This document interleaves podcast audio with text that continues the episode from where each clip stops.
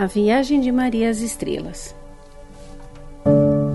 O mensageiro de São Nicolau, caminhando pela roda das estrelas, encontrou Maria, mãe de Cristo.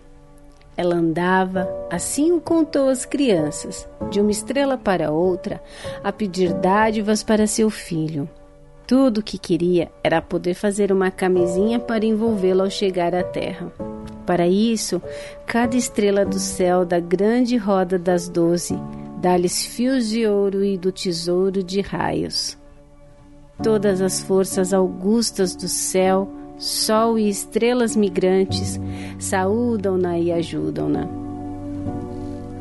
Enquanto a terra, no decorrer de um ano, andar em volta do sol, o caminho de Maria vai de estrela em estrela nas grandes festas celebradas na terra pelos homens, na Páscoa e no Pentecostes, aí as suas mãos se aviam em constante trabalho, e ela põe fio sobre fio, vez após vez, tecendo um tecido tenro, luzidio.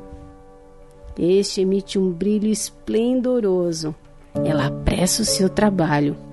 Na noite de Natal a camisinha deve estar pronta sempre lhe vem a preocupação de não consegui-lo, pois os fios de ouro das estrelas tendem sempre a se irradiar e a se expandir, e é difícil para eles formar um tecido.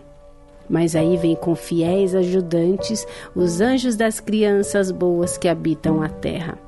Eles oferecem em suas mãos puras as boas ações, os bons pensamentos e as boas palavras das crianças.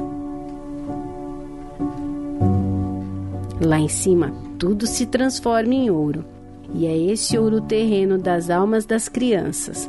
Suavemente brilha nos fios trêmulos, mas esses fios terrenos Maria compõe e tece com os fios celestes de ouro. E completa para o seu filho, o Cristo, a camisinha para a noite de Natal. Todas as boas crianças podem tornar-se seus auxiliares.